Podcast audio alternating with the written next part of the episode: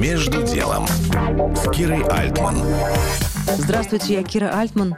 Продолжаю вести дневник личных разговоров в публичном пространстве.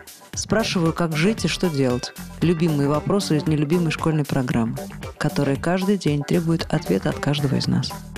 Мой собеседник – галерист Сергей Гущин – у тебя одна из самых модных галерей в Москве, про тебя писал западная пресса, ты один из самых модных людей, обложки Татлера и все остальное.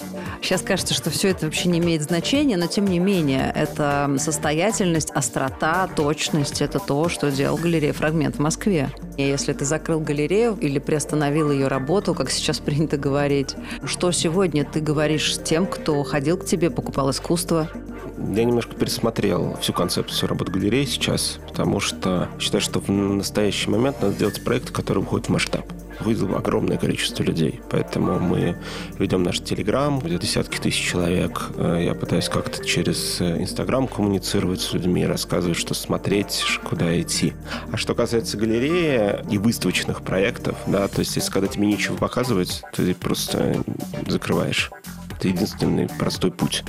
А так наша деятельность не прекращается. Безусловно, если художники вернутся, если они захотят что-то делать, то мы будем. То есть мы не можем все закрыть и сделать вид, что ничего не было. То есть мы продолжаем международные проекты, мы продолжаем деятельность в Америке. И я очень надеюсь, что и в России мы ее вернем. Вопрос, когда и для чего. Поэтому искусство никуда не уходит, и художники продолжают делать. Просто многим людям нужно больше времени на это. Сергей Гущин, галерист.